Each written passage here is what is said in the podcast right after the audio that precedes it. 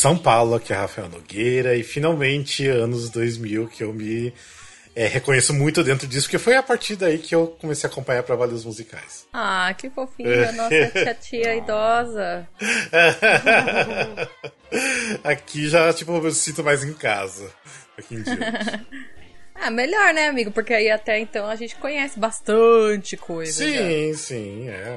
Aí, na verdade, eu acho que a maioria dos ouvintes conhece, porque, tipo, querendo ou não, os musicais de 2000 em diante são os, os mais conhecidos. Né? dá pra, pra quem tá vendo o vídeo, dá pra ver só pelos nossos fundos, que são musicais mais conhecidos. Sim, sim. É, eu usando Mamma Mia, Letícia Wicked e Felipe Avenida Q, né? Então. Sim. Enfim. de São Paulo, que é a Letícia Sagesse. E eu tô tão feliz, gente, de estar tá começando o ano com, com o nosso desafio, né? Dá assim um ânimo, porque a gente tava cansado. Mas tipo... agora a gente vai, a gente pega firme agora. Tá acabando, gente. Tá tudo conseguir. Foco, força e fé. Isso que eu ia falar, você tá feliz que a gente tá acabando. Se tivesse na metade. Não, eu também estaria feliz. Ah, eu tava com saudadezinha de gravar com vocês. Já pensou se a gente tivesse na, na metade dos anos 80 agora? Que tristeza. Nossa, não, eu, não, Anos 80 nunca mais, pelo amor de Deus. Não. Por favor, Rafael, se alguma vez você for inventar algum outro desafio nesse nível, não chama nem eu nem o Felipe. não, não, não farei mais desafios. Assim. Obrigada. São Paulo, que é Felipe Torres, já não tenho mais frase, eu não tenho mais nada, já não tenho mais. Só tô tentando ficar acordado aqui porque tá difícil, gente. Mas já tá quase acabando. É, a gente tem mais três episódios com esse, né? Mais, mais quatro, então. Enfim, estamos quase acabando. Mas seja bem-vindo ao Musical Cast, primeiro podcast de teatro musical do Brasil, para você que é informação além da superfície. E esse aqui é mais um episódio do desafio do Original Broadcast Recordings, anos 2000, parte 1, porque a gente vai dos musicais de 2000 até 2004.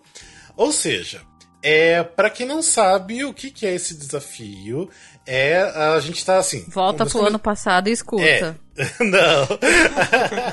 a gente começou em julho, junho do ano passado a escutar todos os musicais que, venc... É, que ganharam, não, que venceram e que concorreram a melhor musical é, ao Tony Awards, só que também estou escutando os outros de outras categorias, ou seja, a gente está escutando tudo, lendo sobre o musical, né, é, se inteirando bastante para contar para vocês o que, que a gente está achando, né, e sobre o musical também. Então a gente já gravou até o ano de 1999, então volto para trás, tem muito episódio. E esse a gente vai começar dos anos 2000. Por isso que eu falei que já me sinto mais em casa, porque daqui em diante é o que eu comecei a pegar bastante mesmo. Antes de a gente entrar no episódio, Vamos aos recadinhos. Deixa eu ver, Letícia, se eu te pegar de surpresa, sabe falar do Catarse? Catarse? O Catarse tá o link aqui embaixo, que é para contribuir pra gente. Pouquinho em pouquinho a gente tá conseguindo comprar várias coisinhas. Já compramos o microfone do Glauber, comprou um pro Felipe, um pra mim, que tá aqui nessa vozinha Sim. linda, maravilhosa, falando pra vocês. Gente, não custa nada. Dois reais não, ajuda. É, não, custa alguma coisa. o né? link tá aqui embaixo, o Rafa vai deixar tanto no podcast, no, no aplicativo de áudio que você tá ouvindo, podcast, tanto no YouTube. Tá tudo aqui embaixo. Exatamente, ah, muito bem, gostei. Que ah, eu sou uma perfeita blogueira. Enfim, lá tem as recompensas, né? Tipo, dependendo do valor, tem uma, é, né, o tipo de recompensa. A, recompensa mínima é 10 reais, mas se vocês quiserem ajudar com 2 reais, igual a Letícia falou, 5 reais já é uma ajuda, tá? Então, a gente quer agradecer para todo mundo que já tá contribuindo com a gente, que tá apoiando desde o início. É igual a Letícia falou, né? Por causa de vocês, a gente conseguiu já dar um upgrade aí no nosso equipamento. Mas eu, além de deixar um agradecimento para todo mundo, quero deixar um agradecimento pro Gabriel Fanaia, o Gabriel Sotero, a Maria Valéria Fagá, a Verônica Oliveira, a Jenny Coutinho e o Marco Tiné. Então, obrigado a vocês e todo o restante de coração. E vocês que ainda não conhecem o nosso projeto no Catarse, dá uma olhadinha lá que é catarse.me barra musicalcast. Beleza? Enfim, é... antes da gente começar a falar sobre os musicais dos anos 2000, falar o que a gente achou da trilha sonora, é, enfim, lembrando que a gente, nós três aqui, nós damos sempre uma nota para a trilha sonora que quando a gente escuta, né? Vai de 1 a 5. Lembrando que 5 é um musical excelente, 4 é um musical ótimo, digamos assim, o 3 é bom, o 2 é fraco e o 1 ruim. Mais ou menos isso que a gente sempre pensa de cada um, né? Esse, dessa vez até que assim, rolou sim umas diferenças entre mim, entre vocês, ou entre dois, entre o outro, né? Tipo, tem umas pequenas diferenças, mas a gente tá tudo mesmo que no meio nível aqui nas notas, né? Eu andei percebendo. O que é bom, né?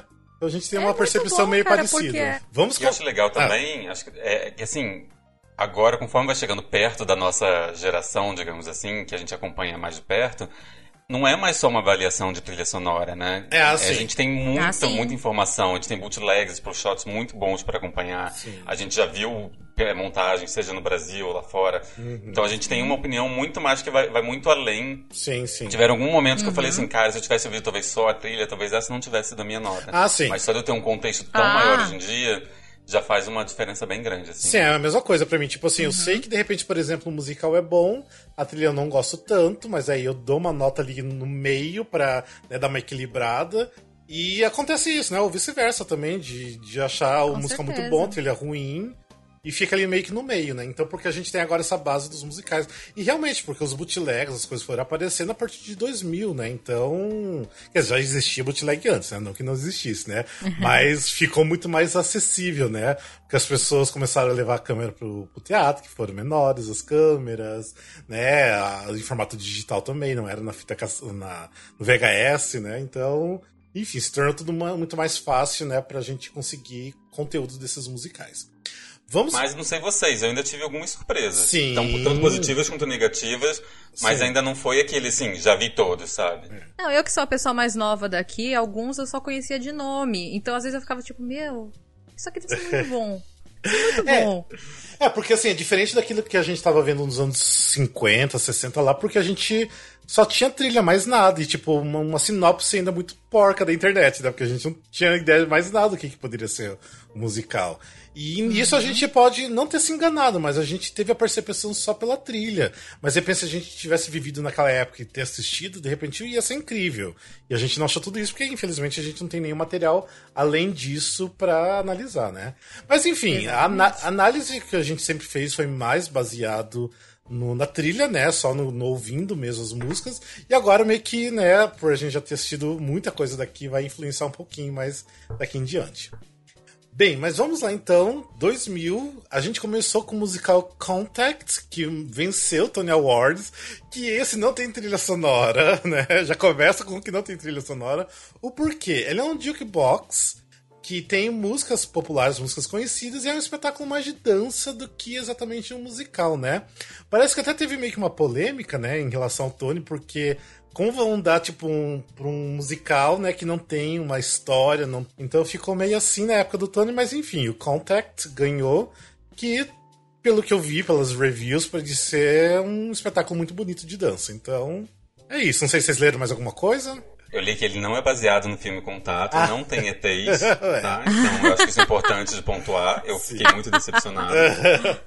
É o contato corporal, né, do- dos dançarinos. Seria isso. Então a gente já começa gente, aí. eu só quero fazer um comentário que eu acho que eu achei até bom, porque a gente já ouviu tanto jukebox. eu É, achei que. tão bom não ter. Assim, apesar Sim. de que deve funcionar. É aquela história que a gente tá falando, deve funcionar melhor no palco. Sim. Mas ter que pular um jukebox me deu uma alegria. É, mas pelo que eu vi, existe a trilha sonora desse musical Contact, mas são as músicas originais mesmo. Tipo, não. É as músicas originais, né, que, que já existiam antes do musical. Então não tem o porquê escutar, né? Então, Eu só achei bizarro que ele ganhou dois tones de atuação, de ator e atriz É, eu coadjuvante. não que eu fiquei assim, caramba, como pode um musical onde as pessoas nem cantam, ganha um musical de ator, de musical? É. Tão estranho, né? é, então devia ser muito bom. Eu vi alguns vídeos, algumas coisinhas, ah, pra mim ok, tipo, é um espetáculo de dança.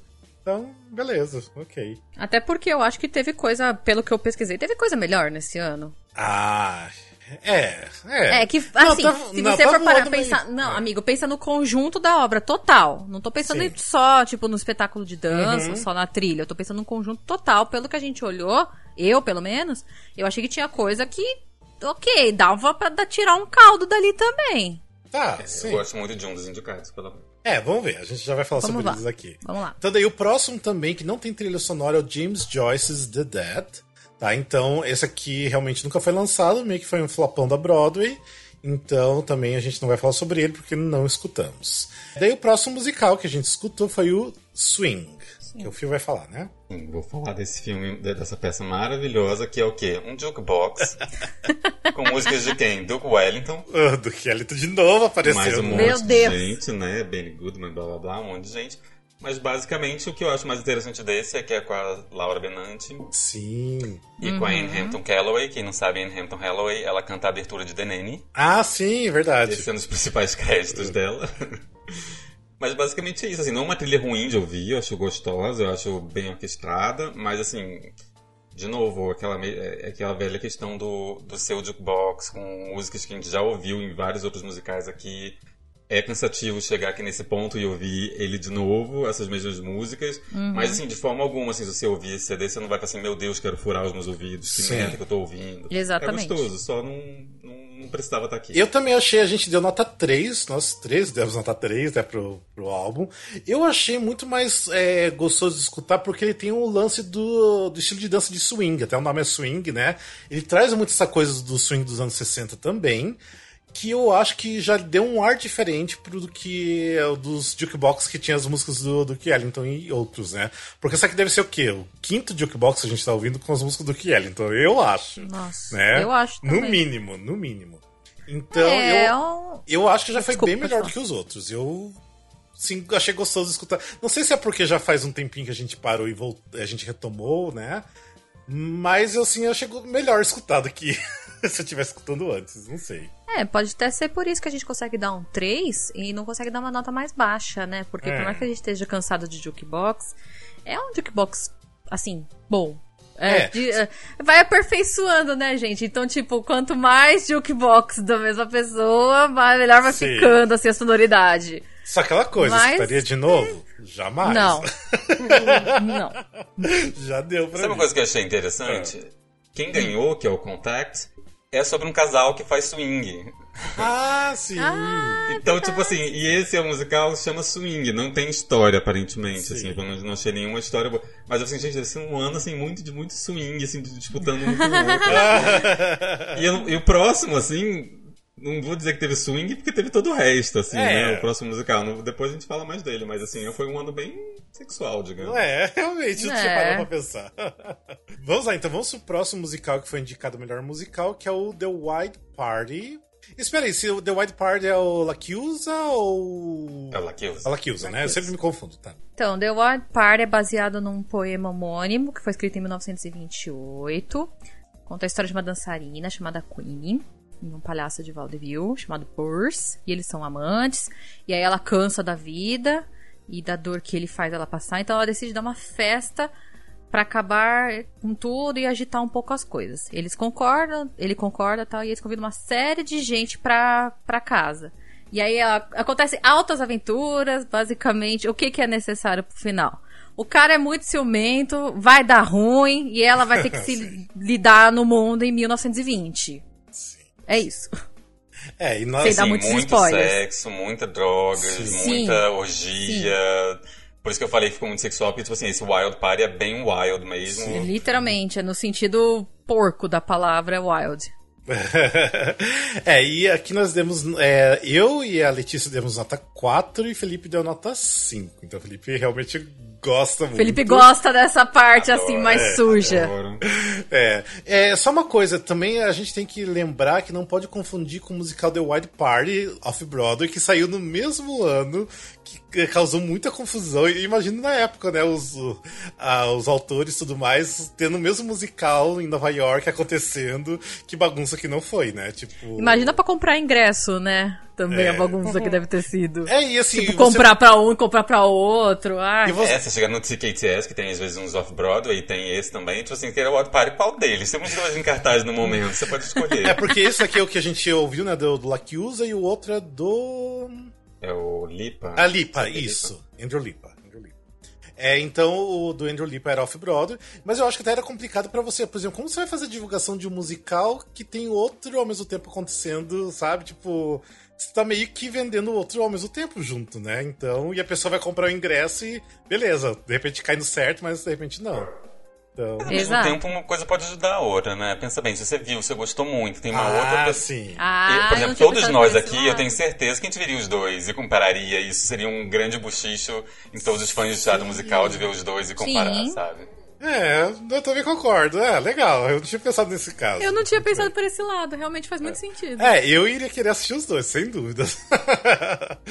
Não, eu fico imaginando, tipo, você comprar pra um, primeiro você vai programado pra assistir, vai, por exemplo, o Off-Broadway, aí você compra pra esse, aí depois você vai ver o outro e fala, "Pe- pera, gente, eu, eu que sou uma pessoa confusa, eu ia ficar assim, uma meia hora tentando entender o que que tá Ah, acontecendo. mas, mas com certeza na época muita gente comprou o ingresso errado. Com certeza. Ah, com certeza, Com não tenho certeza. dúvida Ah, disso, não, mas não. que eu- Fila na porta do teatro de pessoas vendendo, falando, eu não queria ver isso, eu queria ver o E outro." gente que comprou errado e nem sabe que comprou errado e viu o errado. Tem aí também. Hum. Aí vai falar que assistiu tal, mas assistiu o errado, aí vai falar, não, pera, não é esse. É, exatamente. Daí, tipo, vai assistir o bootleg, tipo, mas não foi esse que eu vi. Achei que sido esse. mas enfim. É, vamos lá, Felipe, por que que você deu nota 5? Vamos de você primeiro. Então, eu acho que aí já começa também um dos fatores que eu falei de, da gente ter um contexto maior. Eu vi uma montagem muito legal do Wild Party do. Ai, do Tablado? Que foi do Tablado. É uma das escolas que faz montagem lá no Rio, na época. E eles fizeram uma coisa muito interessante que eles misturaram. Na verdade, eles pegaram tanto o do La, do La Chiusa quanto com o do Lipa e eles fizeram uma montagem mesclando os dois. E eu fui sem saber nada e eu saí assim, o final assim, boquiaberto, o elenco era muito bom, a maioria das pessoas eram muito boas e eu fiquei muito surpreso assim, na época e até hoje eu tenho uma, uma, uma, uma experiência muito forte de ter visto ele. Além disso, Hum, eu adoro legal. todas as reviravoltas que vão dando assim. Eu, eu- você não saber o que é esse musical e você vendo as surpresas que vão vendo e como os personagens vão interferindo um no outro e como as músicas vão evoluindo a história e o quanto você acha que vo- você você sabe, você acha que sabe o que vai acontecer, mas não acontece da forma como você acha que vai acontecer e como lida também com assédio, com abuso, mesmo em casos onde está numa festa com drogas e tudo mais. Todas essas questões, conforme eu ia, eu ia ouvindo, foram muito bem construídas na minha cabeça pela trilha. Eu não, por exemplo, eu, não- eu nunca tinha visto, eu nunca tinha ouvido a trilha, eu tinha visto só o musical no palco, eu nunca tinha parado para ouvir a trilha. Eu nem saberia dizer qual era a trilha do Lip e qual era a do. Sim. Porque né, na única vez que eu vi estava misturado. Mas com certeza na minha cabeça ela conseguia ir montando e estabelecendo e desenvolvendo os personagens.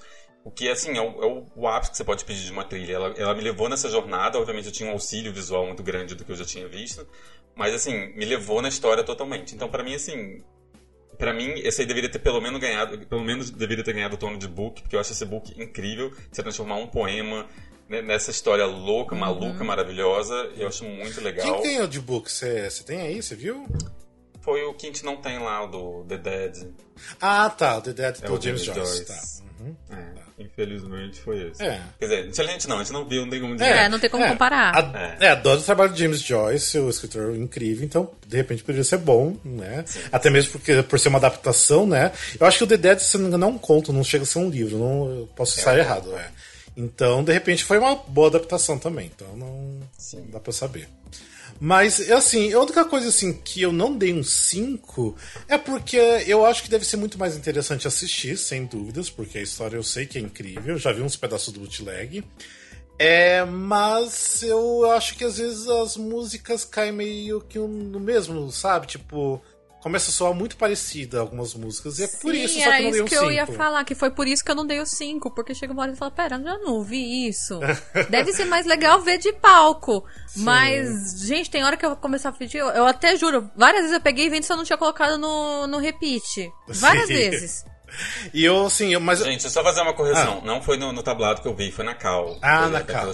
é, que era, eles fizeram, eles fizeram Rant, eles fizeram, foi na mesma época, eles fizeram Wild Party e era maravilhoso. Só quero fazer essa correção porque até pra dar o crédito pra eles, Sim. foi um trabalho maravilhoso que eles Tinha um nome em português que eles deram, não tinha? Foi Festa Selvagem. É Festa Selvagem, isso, Festa Selvagem. É. Uhum.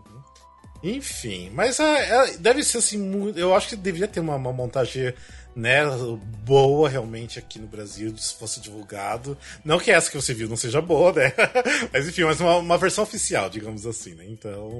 Ah, gente, tem uma coisa que eu tenho que dizer. Hum. Esse elenco, Mandy Patinkin, maravilhoso de novo, pode cantar no ouvido.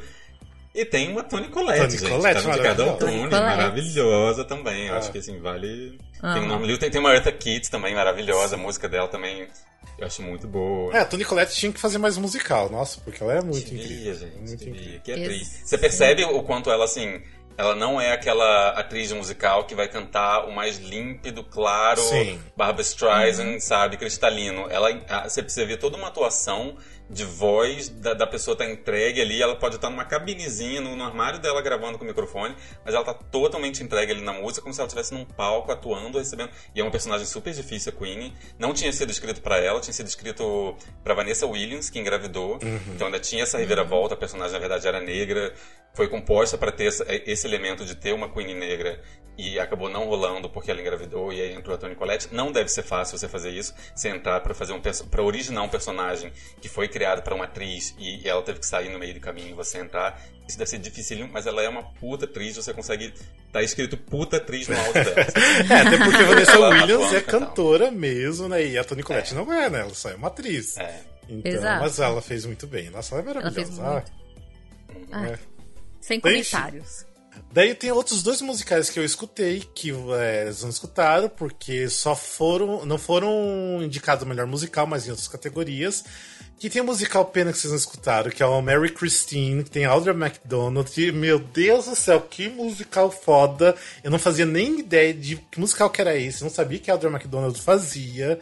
E eu fiquei pasmo. É muito lindo, a história é muito linda, tudo é muito lindo, incrível, trilha maravilhosa. E o Putting It Together, que é um musical de revista do Steven Sondheim, tem DVD, foi lançado no Brasil. É incrível, quem não assistiu tem que ver. E lógico, eu dei nota 5 porque aqueles atores são incríveis. E melhor. Ah, faltou a Aida também, né? Oi? Faltou a Aida também, né? Aida. Aida. Ainda não coloquei aqui? Nossa! Tá, então. Desculpa, eu, eu- tá faltando na lista, tá? E eu daí não escutei o Aida, então. Enfim. Quer dizer, conheço. Então. Todo eu mundo daria. conhece o É. Aida, acho. É maravilhoso Aida. É maravilhoso, gente. É, mas aí. E é chocante que ele não esteja indicado, gente. Porque você realmente começa. Aí você olha pros indicados e fala: o que, que aconteceu aqui esse ano? Tem uma coisa meio estranha. Porque o Aida é um clássico, assim, as músicas só conteúdo. Tocava na balada a versão remix da Aida, sabe? É, e bora então pro ano de 2001, então, que a gente começa aí com o vencedor do Tony Awards 2021. 2021, 2001, nossa, Opa! Nossa! indo 20 anos pra frente. Rafael já 2001. está prevendo o Tony 2021. Qual que vai ser? né? Também, né? É, que. Falando em Tony, nossa, tipo, o Tony do ano passado sumiu, né? Só teve os indicados e cadê a cerimônia, né? É, então. Verdade, acabou o ano, né? A gente é só porque seria o ano que o Aaron Tveit ia ganhar, né? De qualquer maneira, e não Sim, deu. é. Ele tá Coitado, até menino. agora sentado esperando É, o Tony dele, coitado. Mas enfim, 2001, quem ganhou foi The Producers, ou seja, os produtores. Quem quer que vai falar? Eu falarei de os produtores, os producers, né? Todo mundo deve conhecer, porque além de ser muito conhecido lá fora, ele foi, se não me engano, ele bateu recorde de indicações dos vencedores de Tony na época, que depois Hamilton bateu, né? Uhum. Mas ele é baseado também num filme que muita gente po- pode conhecer, do Mel Brooks, os produtores. E além disso, ele tem montagem. Eram duas montagens do Miguel Falabella aqui no Brasil, que também são muito populares, todo mundo conhece. Com o Danny Vinitz agora, e antes era Juliana Paz. Juliana Paz, enfim, é, muita gente deve conhecer. Não vou nem me estender muito, mas basicamente a história do Max Bialystock. Ele é um cara que tá fracassado na Broadway, ele já teve a época de ouro dele, ele meio fracassado. E o. Ah, qual é o nome do. O Leo, o Leonardo, o Le- Leo, Leo Bloom, né? Ele chega lá pra ver as finanças dele, descobre que ele também tá falido, e eles armam um plano pra ganhar 2 milhões de dólares, um pra cada um. Eles têm que fazer uma peça que tem que ser muito, muito, muito flopada, com certeza flopada. Eles decidem montar um musical muito gay sobre Hitler. E aí tem a música que, se não me engano, era do filme, Springtime for Hitler. E só que a o musical, na verdade, vira um sucesso. E assim, acaba o primeiro ato, mas enfim, tem muita coisa ainda, não vou contar muito da história. Mas assim, é muito divertido, é muito engraçado. É, se bem feito, você pode chorar de rir, assim, eu lembro de ver, mesmo no filme que não é a mesma coisa da peça, eu lembro de, de, de rir muito, assim.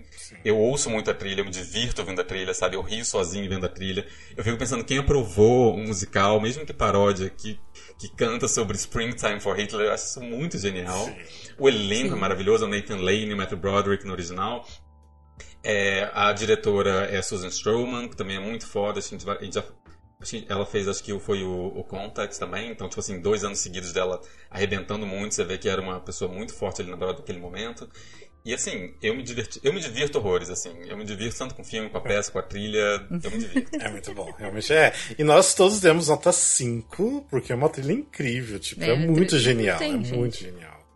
É, eu gosto muito do filme original, acho que é dos anos 60, do Mel Brooks, né? Que não é musical, só tem a cena Springtime for Hitler, que é musical. E depois fizeram, né, a filmagem com os atores da, da Broadway, que é incrível. Gosto muito, já assisti o bootleg, assisti as duas versões aqui do Brasil. Ah, é tudo de bom esse musical. Nossa, é incrível. Eu acho que não tinha como não ganhar esse ano. Né? Então. Não, assim, ele ganhou apenas musical, libreto, score, ator, ator coadjuvante, atriz coadjuvante, direção. Tipo assim, você não, você não tem assim. Não, não tem, tem mais o que ganhar, assim, sabe?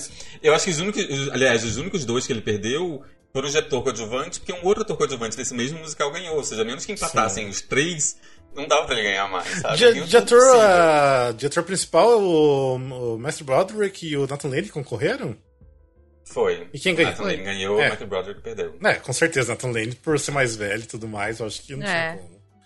É. E o ator coadjuvante ganhou foi o Beach, é, o Gary Beach, e o Roger Bart e o Brad Oscar perderam ah. ele também. Ai, meu Ou seja, Ai, meu Deus, ele é Gente, cinco indicações. Não, cinco não, seis indicações, porque a atriz coadjuvante também foi indicada. Seis indicações de, de, de elenco. Olha que coisa absurda, assim. Ou o ano é tava muito ruim, isso. não tinha um ator bom pra, pra resto da coisa, ou então realmente, assim, era, era muito foda no palco. Foi, assim, um fenômeno. Ele foi...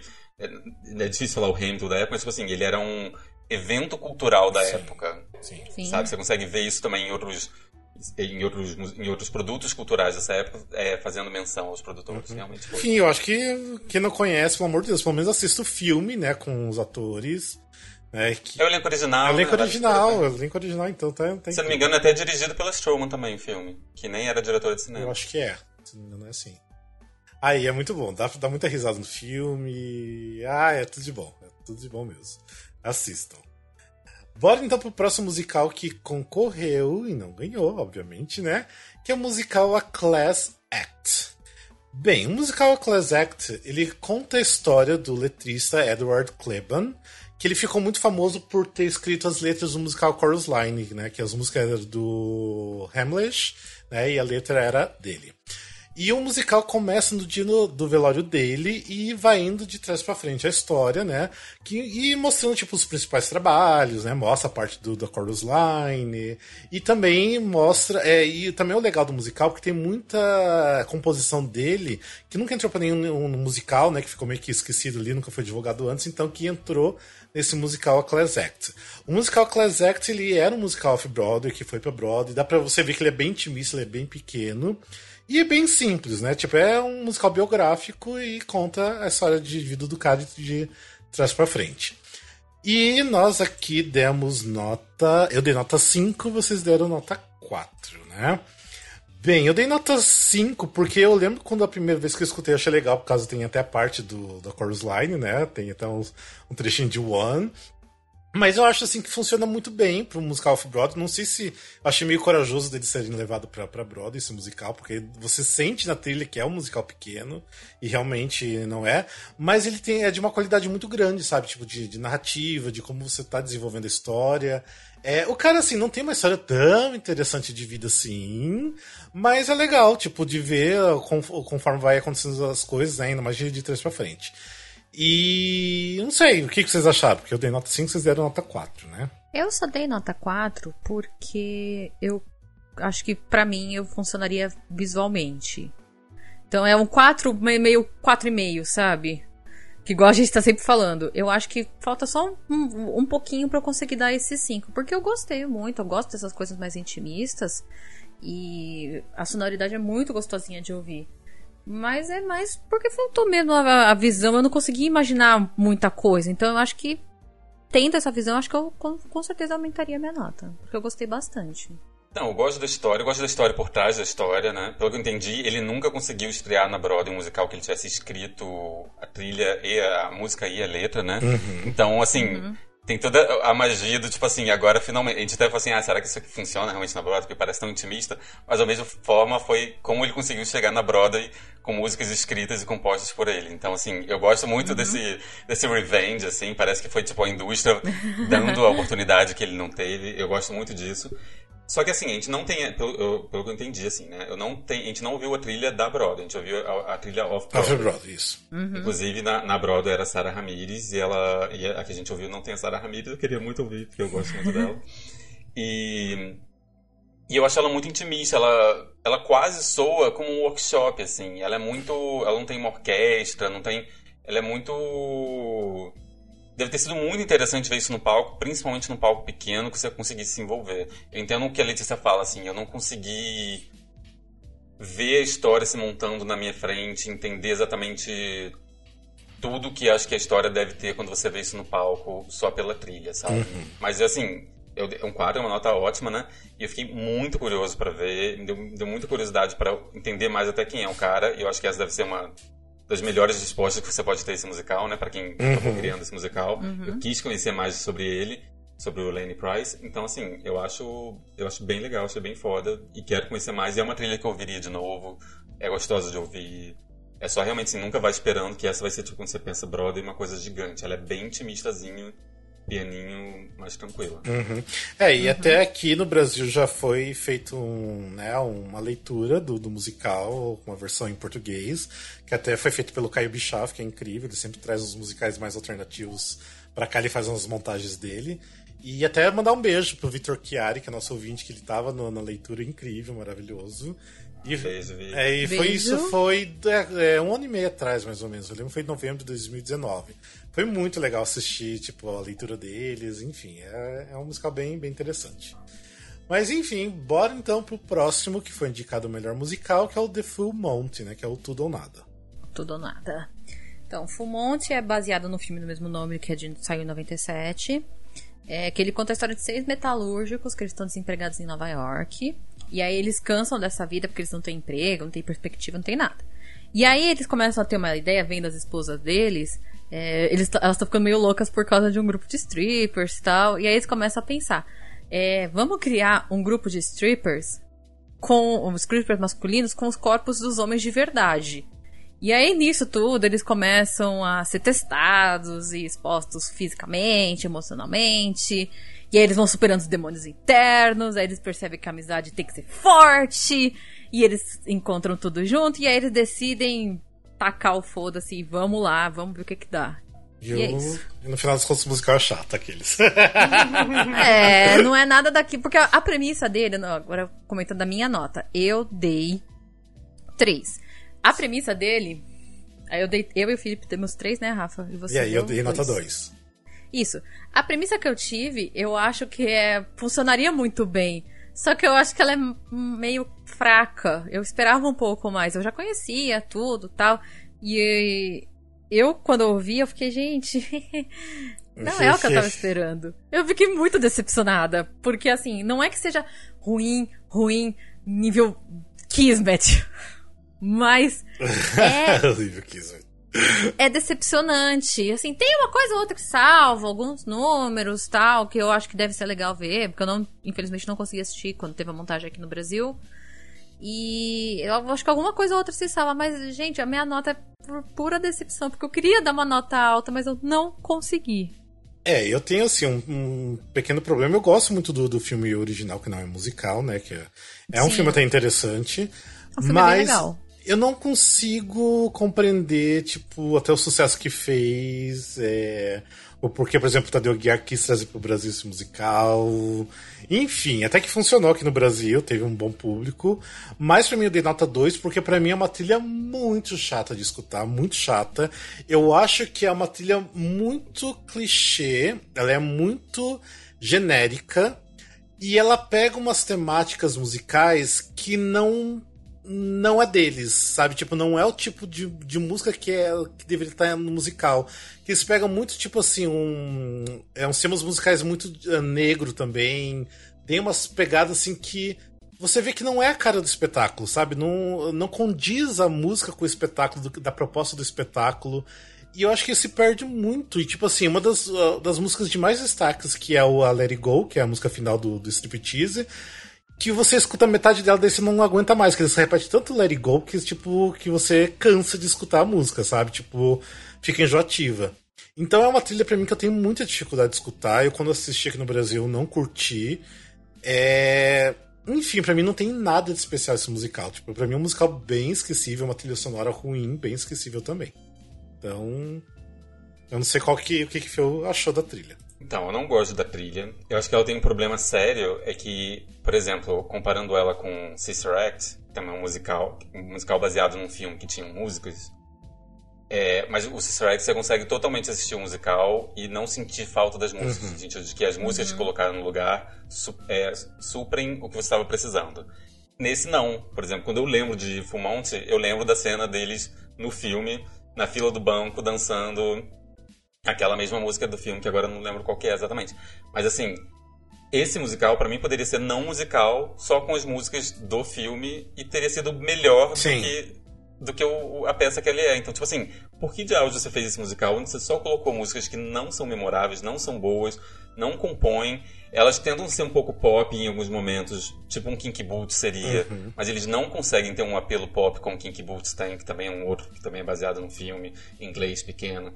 Então, tipo assim, ele não tem sentido. E quando você pensa no talento envolvido, o libreto do Terence McNally, tipo, a música do David Yazbek que fez depois a Band's Visit. Gente, quando você pensa que esse cara fez isso e a Band's Visit, você pensa, meu Deus, essa pessoa aí tá tomando um ácido, ela tá indo para lugares muito diferentes, assim, sabe? Então, assim, realmente ele é muito decepcionante nesse sentido. É ruim, tipo, você vai, é, você vai colocar pra ouvir, você vai, caramba, que saco essa trilha. Não chega pra mim, não ah, chega pra mim chega. ao ponto. Pra mim chega de não querer escutar mais, não. Ixi. Mas definitivamente não é uma que eu colocaria de boa vontade, assim, quero ouvir, hum, quero ouvir Full Montes, também não é não. Por isso que ele tá bem no meio do caminho, é uma nota 5, sabe? Um 5 de 10, sabe? É um meio do caminho. Aí pra mim, tipo, é um, uma trilha que eu pretendo nunca mais escutar e pra mim. Só dei um 2 mesmo assim, porque ok. Eu acho que tem umas, uns pontos bons ali, mas nossa, é muito esquecível e muito ruim. Vamos então pro próximo musical que foi indicado a melhor musical, que é o Jane Eyre. Jane Eyre é um musical baseado num livro muito famoso, num livro clássico. É uma adaptação que segue a vida da Jane Eyre. Ela é uma uma ela teve uma, uma mulher que teve uma, uma infância no, como órfã, cuidada por uma, por uma tia que meio que maltratava ela. Ela conhece um misterioso Edward Fairfax, que é um cara que ele tem, ele é um master numa casa que tem um pupilo, ela vai ensinar essa criança. Eles acabam se envolvendo, só que ela não tem dinheiro. E é meio, é meio a história do, do livro mesmo, que é de certa forma meio me surpreendeu porque a história, lendo ela, ela parece que é meio dramática sobre o quanto essa mulher vai sofrendo e o quanto ela meio que vai passando por vários por várias aventuras, né, como a gente gosta de falar, por vários percalços, e mantém um pouco a resiliência naquela, naquela, naquele jeito dela, mas ao mesmo tempo eu não acho a, a trilha pesada, dramática. Eu dei uma nota 4, né, não sei se eu tinha falado com a nota. É uma história muito clássica e eu não acho que é um pesadão, assim, né? uhum. né? Dizem que mudou muito a trilha nas outras montagens ao longo sim, sim. da primeira sim. montagem para as próximas. Dizem que foi até melhorando. Essa eu não achei tão pesada. Eu gostei da Maria Chaffel, não sei se é assim que fala o nome dela, que faz a Jane. Achei ela muito boa. Ela me lembrou até um pouco nossa amada Kelly O'Hara. Sim, sim. Sim. Então, quando eu ouvi, assim, gente, será que era. Não, não é. Eu também tive essa impressão. Mulher aí. Mas assim, a voz dela que eu falei, é aquele límpido cristalino, essa mulher podia estar cantando o que quisesse, sabe? Ela podia estar cantando sobre sei lá, o arroz caiu do chão, que parecia que ela estava cantando aquela coisa clássica, linda, maravilhosa, assim, a voz perfeita, assim. Sim. É, nós todos demos nota 4, né? Eu, foi muito interessante porque, assim, eu até conheço a história e tudo mais, é... E eu nunca achei que, assim, clássicos da literatura funcione tão bem na, no palco. Eu, não, eu acho, assim, que até, por exemplo, o caso do Lemis foi meio que um um pouco de sorte. Também, tudo bem, que é bom, muito bom, realmente, mas também pode ser um. É, pelo, pelo momento que foi montado. Mas para mim, histórias clássicas não me atraem muito para colocar no palco. Tanto que nunca deu certo, né? Tipo, Orgulho e Preconceito, no caso de Eyre, O Vento Levou. Nunca funcionou muito bem. Então, é. Mas assim, a trilha sonora é muito boa, mas eu fiquei assim, geralmente entre 3, 4 e 5. Eu fui subindo e descendo o tempo todo, sabe? Eu caí no. terminei no 4. Porque tem momentos. Que é o meio que eu, termo. É, tem momentos que eu achei que tá, é, fica muito mais do mesmo, que não sai daquilo ali. E tem momentos que fica uma coisa muito linda, tipo assim, que eu até salvei uma na minha lista de, de favoritos, algumas músicas. E depois que eu acabei dando um 4, sabe? Que ficou ali meio que no meio. Mas assim, ela não é uma trilha uau, que incrível, maravilhosa. Tem momentos muito, muito bons, sabe? E basicamente é isso. Que bom que, que melhoraram depois, né? E que agora deve estar mais redondinho, eu acho. E meio longa também. Eu achei que não precisava ter tanta música. Eu achei que tem um, alguns temas que se repetem demais ali. Gente, pausa. Só pra dar uma notícia boa. Hum. As vacinas acabaram de ser aprovadas. Sim, parece que, parece que vai começar hoje mesmo até a, a vacina. Aqui em São Paulo vai. É. Deus quiser, gente. Muito é o bem. começo do fim, se Deus quiser. É, Retornando, Ai. então. sim. É, então, agora deixa eu comentar. É, então, eu li o livro no colégio e eu gosto muito do livro, gosto muito da escrita e tal. E tem esse ponto, exatamente isso que vocês estão falando. E eu acho que o musical retratou isso das músicas de uma forma tão bem feita que, na verdade, foi mais um complemento. Porque, assim, eu nunca pensei. Gente, eu juro, foi a primeira vez que eu ouvi falar que tinha um musical do, do livro. desse livro, eu não sabia. E porque assim, nunca foi meu clássico favorito nem nada. Então quando eu vou atrás eu, eu descubro. Mas eu não sabia. Então pra mim foi uma surpresa descobrir. E, e como eu gosto muito da história, eu falei, gente, como que será que vai ser, né? E aí as músicas. Não é aquela coisa que vai contar algo que, que, que precisa acrescentar. Mas é um complemento que funciona tão bem. E eu acho que as músicas ficam tão casadinhas. Eu só não dei cinco. Porque eu também acho que algumas horas fica meio, meio sofrível. Mas Sim. assim, 98% eu gosto.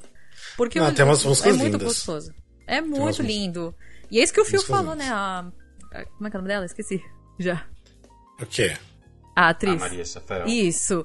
Se ela cantar parabéns pra você, eu vou lá estar aplaudindo, babando. é, mas ela é linda, tá, tá muito gostoso escutar a voz dela na, na trilha. Enfim, daí teve outro musical também que a gente, que vocês não escutaram, eu escutei que é o Musical, que é um musical com personagens do Dr. Seuss, né? Que é linda a trilha, tipo, eu achei que eu ia detestar, né? Porque eu nunca tinha escutado, e a primeira vez que tive contato, eu, eu sabia que existia esse musical. Mas é lindo, lindo, lindo, lindo as músicas de nota 4. Eu recomendo que vocês escutem também. Bora então pro ano de 2002, que aí nós temos o vencedor do Tony Awards, que foi o Thoroughly Modern Millie, que ah, eu amo, eu amo, mas tipo, eu, eu amo é, o filme, não tanto o musical, já vou falar. Mas o, o, o, o musical é baseado no filme, que tem a Julie Andrews, maravilhosa. Pra mim é o melhor filme da Julie Andrews. lá dos Linda, anos rainha da 60. minha vida.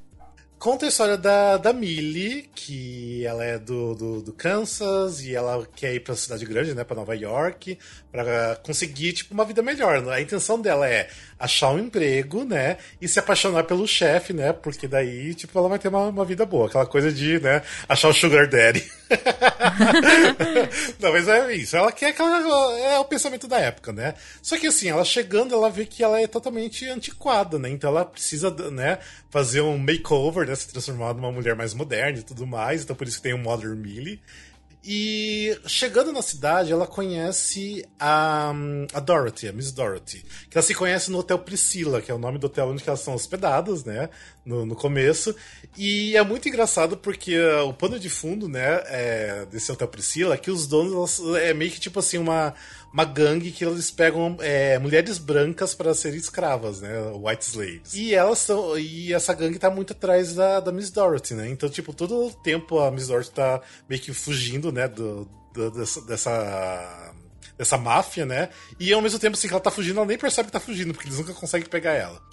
E, enfim, a Millie acaba, tipo, não conseguindo meio que é o lance com esse cara, né, que é o chefe dela, e ela meio que começa a se apaixonar pelo Jimmy, que é um outro cara que é fudido da vida, e, enfim, é mais ou menos isso, tem muitas aventuras também. Lindo, É, eu amo. é, é muito fofo, é muito fofo. Só que assim, eu amo essa história, eu amo o musical. Só que eu fico tão triste que nesse musical só tem duas músicas do filme. Não tem, só tem a música Jimmy e a música Thoroughly Mother Millie. E mesmo assim, tá bem, bem alterado ainda. E o do restante é tudo novo, então é um musical, tipo, quase feito do zero, praticamente, em relação às músicas. E nós demos nota. Eu dei nota 4, vocês deram nota 5. É, a minha nota 4 é porque tá muito longe do filme, sabe? Tipo, a história mesmo, mas as músicas. Mas mesmo assim, é um. É um musical cativante, cheio de dança, tipo, números musicais incríveis, então. Recomendo. Meu comentário é, gente, escutem, vejam. Sutton Foster perfeita. É. E quase foi a Christian Chenoweth, né? Gente, Mas, sim, enfim. no, original quase foi a Kristen Chenoweth, mas a Sutton Foster tá...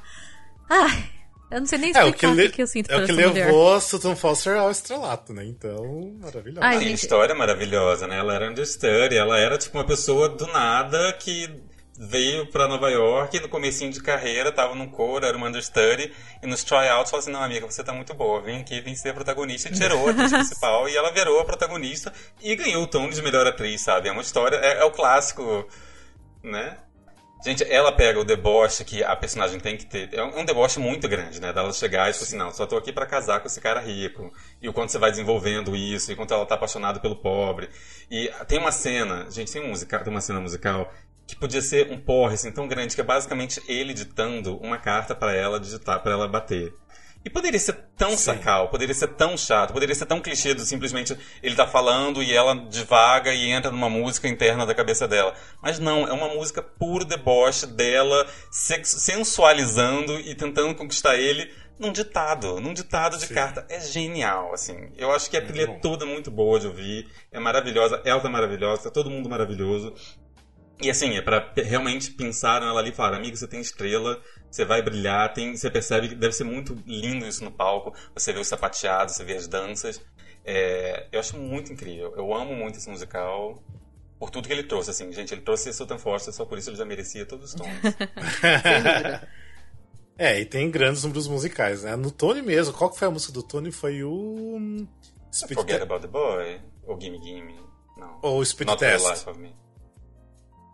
Eu não Não lembro. sei, agora não Ah, agora Nossa, também não lembro. Mas é, é incrível, tipo assim, os números são, são lindíssimos.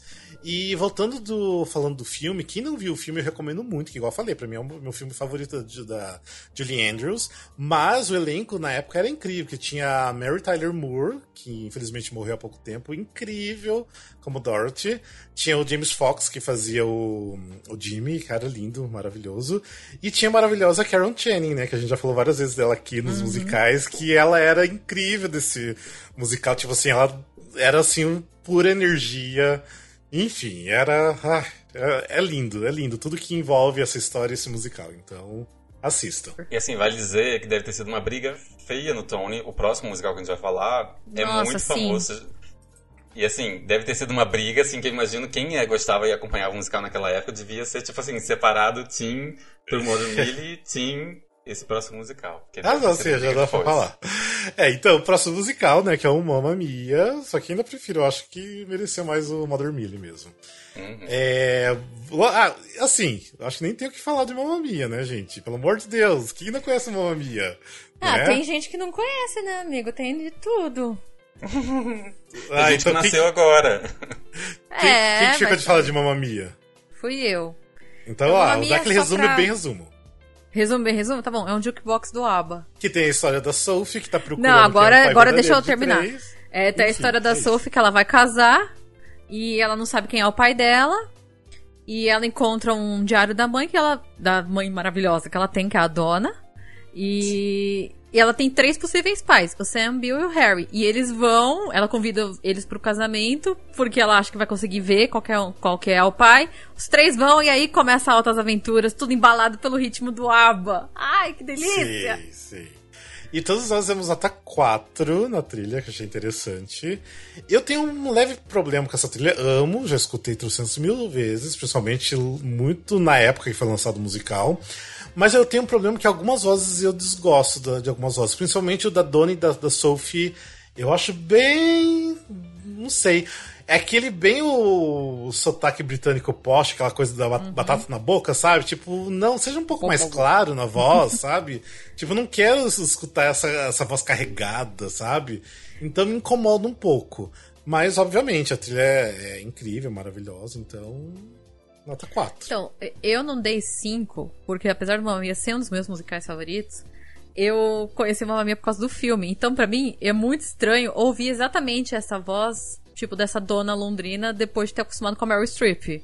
Ah, sim. É sim. mais, é mais por isso, porque para mim tem, tem música que encaixa melhor na versão londrina, mas que nem a própria Meryl Streep cantando Mamma Mia, pra mim é uma das coisas mais legais que existem. É muito legal, fica muito legal na voz dela. E a, a atriz, que eu não vou lembrar o nome dela, que faz a dona no, no, no original londrino, é muito estranho. E, gente, ai. É Mamma Mia é tudo, gente, por favor, assistam, amem Mamma Mia, vamos fazer um Super Trooper. é. Mas assim, igual falando, eu acho que ainda o Mother Millie merecia mais que o Mamma porque eu acho que. Também acho. Eu também acho. Eu acho que o Mother Millie entrega muito mais entretenimento do que o Mamma Mia, porque o Mamma Mia é uma história engraçada com músicas já conhecidas. Então, ok, funciona. Mas o Mother Millie tinha tudo ali, sabe? Tipo, além das situações maravilhosas, da história incrível. É engraçado, eu não gosto do Mamma Mia da gravação. Eu acho uma gravação ruim. Assim, tem fatos que eu não gosto da Sophie. A Sophie me parece uma mulher de, sei lá, 50 anos, já Sim. de 20. Sim. Ela dá tentando infantilizar uma voz que me dá uma agonia, assim, enorme. Tem fatos que eu gosto muito da trilha da trilha do filme também, que eu, eu ouvi muito ao longo da vida. Mas também tem o fato de, tipo assim, na gravação do CD londrino, toda vez que tem uma inserção de voz, de, de diálogo, que tem algumas, pra mim é super. é muito mal colocada, parece que é mal gravada. Eu não sei porque eu não tenho conhecimento de, de, de gravação para o suficiente para dizer, mas assim, eu não gosto realmente, eu não ouviria, por mais que eu tenha claro, acho que eu não ouviria essa versão londrina tendo outras versões. E uma coisa que eu não entendo, por que é tão difícil achar um homem que cante ABBA? Porque do filme é horrível, do, do, Sim, da peça é horrível. peça é não tem um homem pra cantar essas músicas, são músicas tão difíceis, sabe? Mas não tem um homem pra cantar essas músicas. É, você vê que o elenco que eu vi na- em Londres eu gostei bastante, tipo, dos homens. Nossa, o Sam era incrível, fiquei apaixonado pelo, por ele. Então, mas assim, eu acho que é uma trilha que deveria muito ser urgentemente regravado, sabe? Fazer uma versão nova. Broadway não, porque eu já, eu já fechei na Broadway. Mas quando eu, na época, eu fiquei esperando quando abrisse na Broadway que fizesse uma outra gravação que eu não gostava tanto da original. Nunca fizeram, enfim, então. Mas é um que merecia de, sei lá, de 21 anos agora, né, que fez. Vai fazer 22. Então merecia uma outra, uma outra gravação, sim. Quem sabe, 25 Quem sabe anos. quando. É, Nossa, eu ia falar isso. Quem sabe no 25. 25 sai uma, uma gravação nova. É, aproveita que saiu há, há uns tempos atrás a, a versão interativa, né, do, do, do musical, o Mamma Mia The Party. Então, gente, Ah, sim, aproveita, sim, já sim. faz essa nova versão, né, como um revival, já faz a versão dos 25 anos do CD e bora Sim. pra frente. É, vamos utilizar essa outra gravação nova. Assim, no fundo, no fundo, a melhor gravação que tem de Mamma Mia é o ABBA. É, Você pegar essas músicas- É. do ABBA na ordem que estão ali e ouvir, já foi maravilhoso. Sim, não tá precisando exatamente. mudar muito, sabe? é tão incrível as músicas. É, Bem, bora pra frente então. Vamos falar agora do próximo que foi indicado melhor musical, que é o Sweet Smell of Success. Nossa, como eu me decepcionei com esse musical, gente. É. Como eu me decepcionei. Então, esse musical conta a história de um agente chamado Sidney Falcon. Ele era muito famoso. Não uma história real, não, né? Mas, enfim, ele é um, ele é um agente muito famoso. Que ele... Que ele, ele tem... Ele faz uma parceria com um colunista chamado J.J. Hansaker. E... Tem uma vibe meio jazz musical, ou deveria ter uma vibe meio jazz musical, assim, né, dessa época dos anos meio 40, talvez? Não, não lembro agora de quanto que é. Uhum. Mas basicamente, é, um dia o, o colunista manda ele fazer uma coisa que ele não faz, e aí ele. O colunista decide matar esse cara, que era separar a irmã dele do, do noivo dela. Era pra ser uma história interessante, uma coisa meio Chicago, meio assim, mas assim. É ruim, tem um elenco muito bom. Tem John Nossa, Lithgow, tem elenco. Bri- o Brian Darcy James, tem a Kelly O'Hara, acho que é a primeira vez que a gente fala Sim. da Kelly O'Hara Sim. pela atuação dela. Aham. Então, tipo assim, você pensa que tipo, a música é, é do Marvin Hamlish, é... mas assim, sabe quando nada funciona e você ouve a trilha, você pensa na história e nada tá se encaixando, e mesmo o elenco você percebe, tipo assim, você não tá passando o que você deveria estar passando, a emoção que você deveria estar passando não tá rolando. Pra mim, assim, foi uma grande decepção, porque quando você olha, assim, no papel, quem viu o PowerPoint do tipo, vamos fazer esse musical, a gente tá falando, caramba, Tony, tá escrito Tony de cabo a rabo. não funciona. ele é ruim mesmo, assim, não deu certo, gente. É, eu, eu dei nota 4, vocês deram nota 3, né? Eu, eu gosto muito da sonoridade do, do, do álbum, apesar que eu acho ele muito próximo da sonoridade de algumas músicas do Sunset Boulevard. Não sei se vocês tiveram essa mesma impressão. É, uhum. Tem muito essa, essa coisa também, né, de do, de filme no ar, alguma coisa assim também, sabe, do que era utilizado na época. O que eu acho muito bom, mas soa muito Sunset Boulevard. E, mas é um álbum que eu sinto prazer de escutar, que é gostosinho para me escutar. Não acho que o musical é incrível, maravilhoso, acho que tem mais erros do que acerto.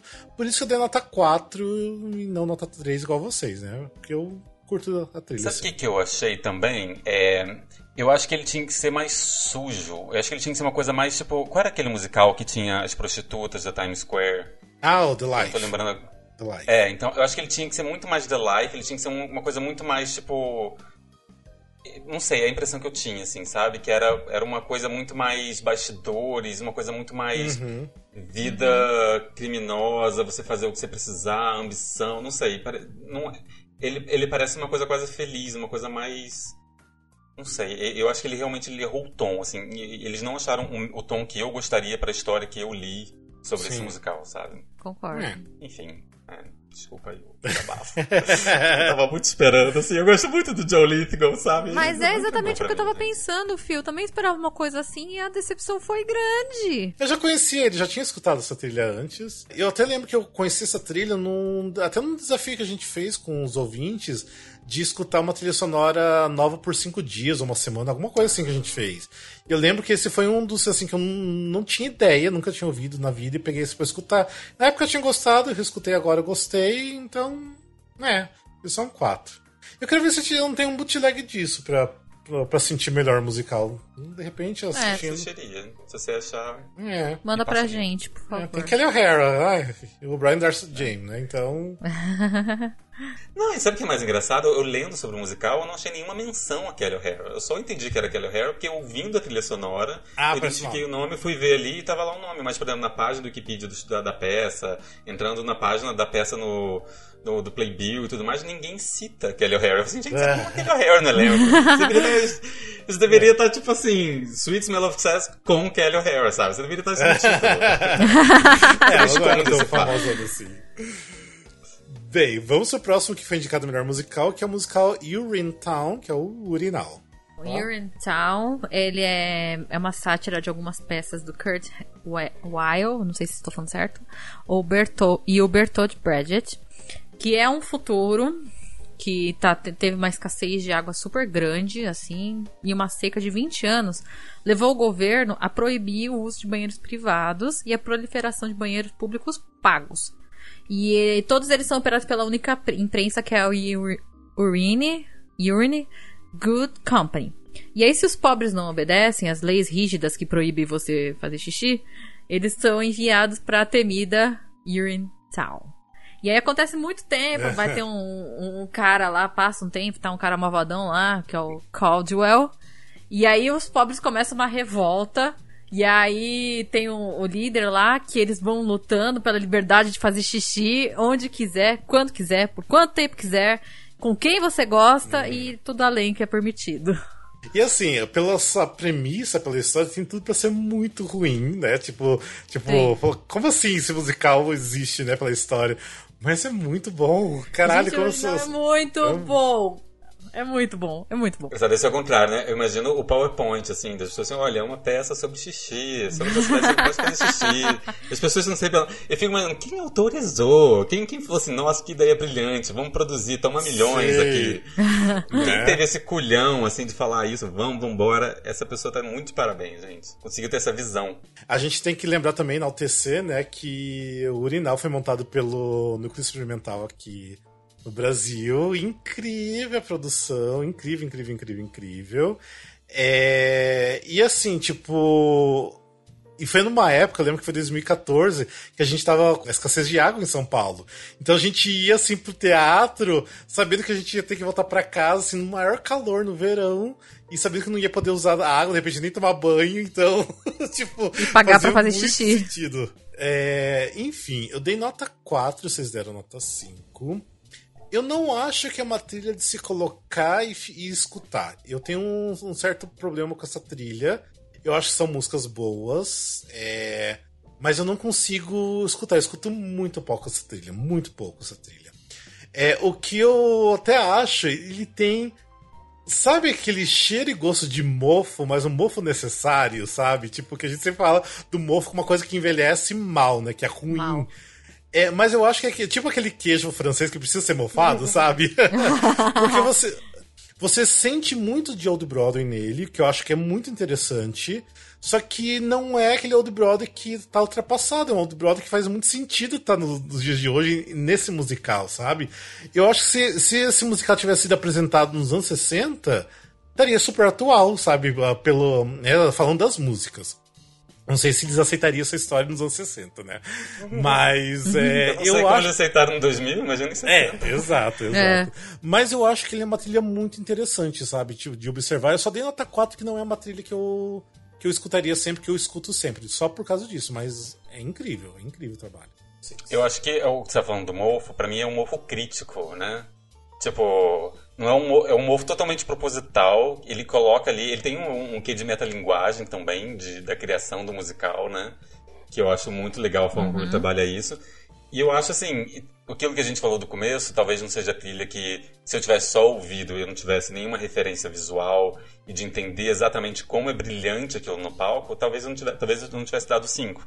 Só que para mim, ouvindo, veio toda a peça na minha cabeça e veio uhum. toda a sensação de ver algo genial no palco. Eu, eu, eu, morava no Rio na época, eu vim para São Paulo só para ver esse musical, foi um pouquinho antes de mudar para cá.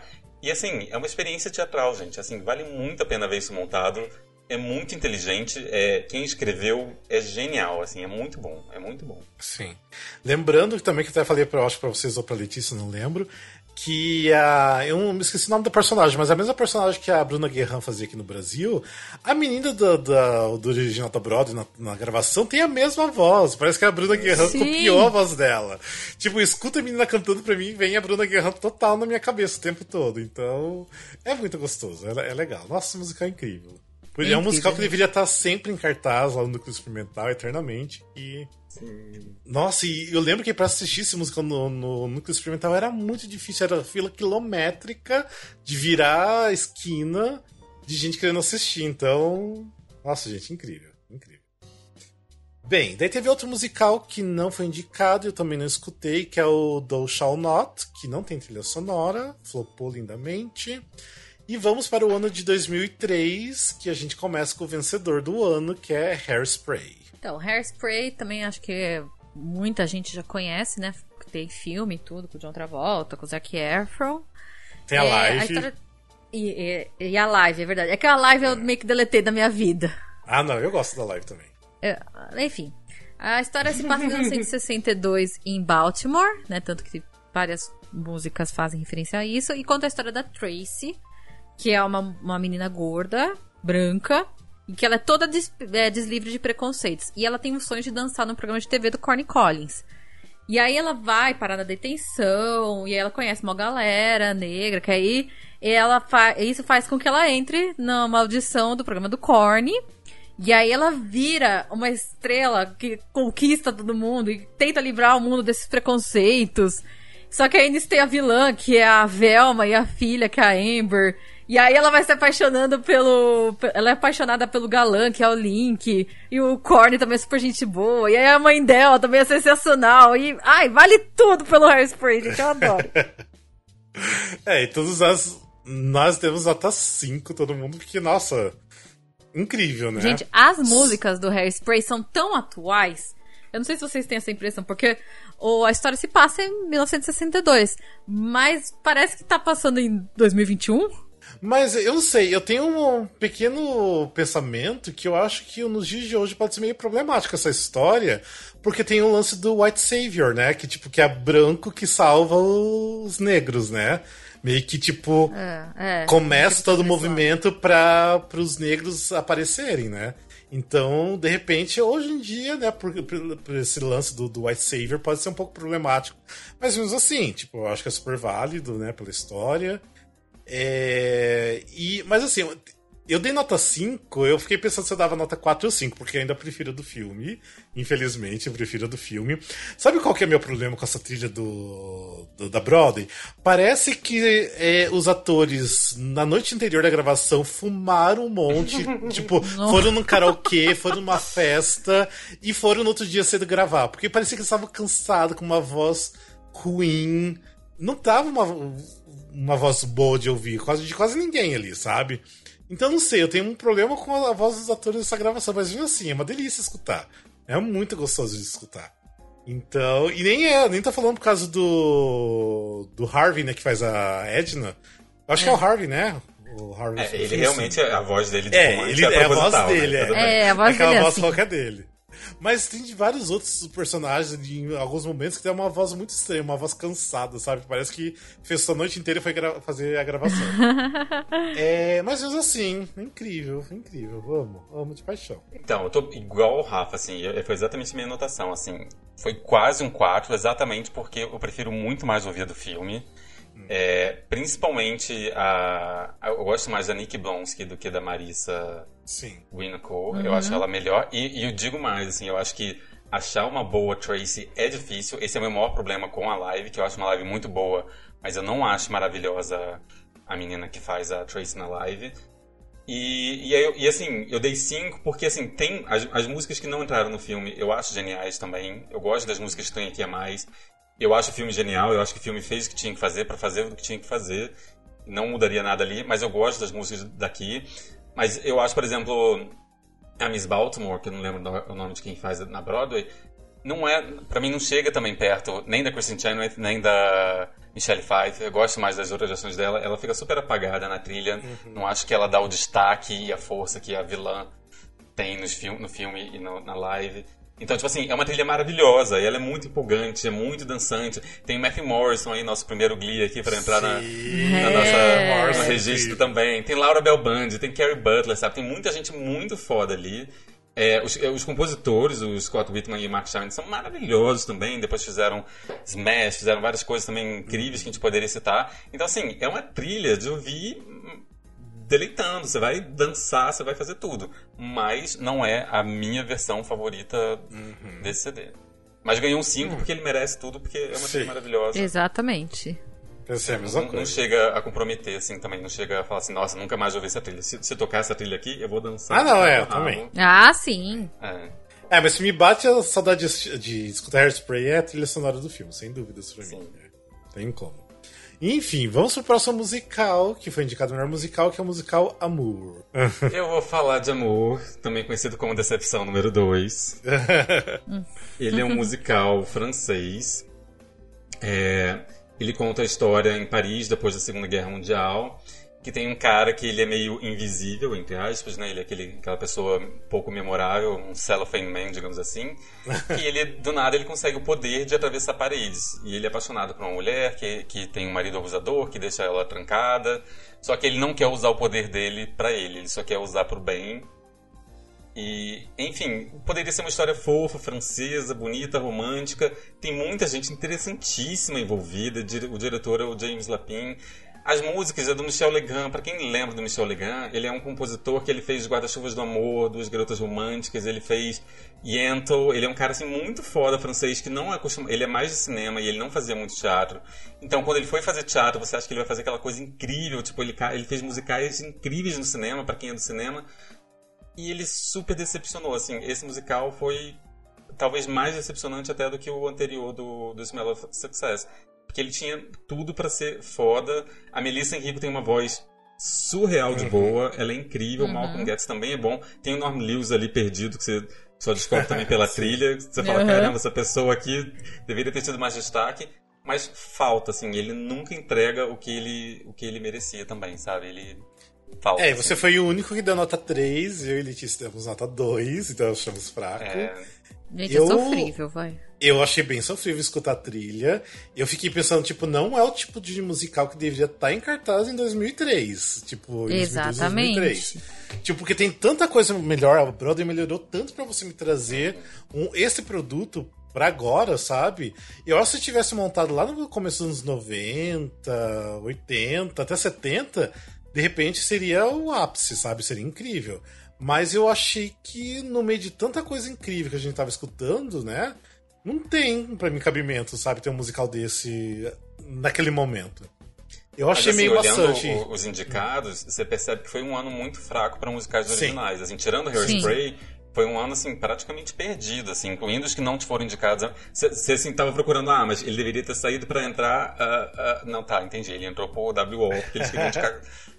tinha que indicar um número, que é, sabe? tinha que indicar, exatamente. Enfim, mas eu achei bem arrastado, bem sofrido pra, pra Também. escutar. Só não dei um porque, de repente, eu, sei lá, se tivesse um bootleg bonitinho pra assistir, assistiria, né? De repente poderia voltar a escutar. Mas não, não me despertou interesse, não. Então, Exato, pra mim também. Eu só não dei um porque ainda eu sempre volto naquela pergunta que a gente sempre faz. É tão ruim Kismet. quanto Kismet? Aí eu falo, não, não é. Aí eu não dou um. Ai, gente, tá, é, realmente. Gente, imagina se a gente Ah, não bora tivesse ouvido Kismet no primeiro episódio, se a gente ouvisse agora. A gente tava assim, a gente tem que criar uma nova tabela, a gente tem que colocar o menos 5 aqui, porque eu seria dado tanto um pra chegar agora e descobrir que existe o menos um, sabe? A gente podia colocar uma categoria especial zero, né? Que é o nível Kismet. Zero. que não deveria ter existido. Não é nem ruim, não deveria ter existido. Basicamente. É. Mas enfim, vamos pro próximo musical, que é o musical A Year with a Frog and Todd. Que é um musical que eu nem eu sabia, nem conhecia que existia, porque o Phil falou: Como assim esse musical? Parece que eu tô. O que, que você falou que tá escutando o quê? Teletubbies, o musical. Teletubbies. Teletubbies. Gente, mas Então, eu daí eu já fui um mais- musical com, com esse nome, não dava pra você É. ficar com a expectativa lá no alto, né? Vamos combinar. Uhum.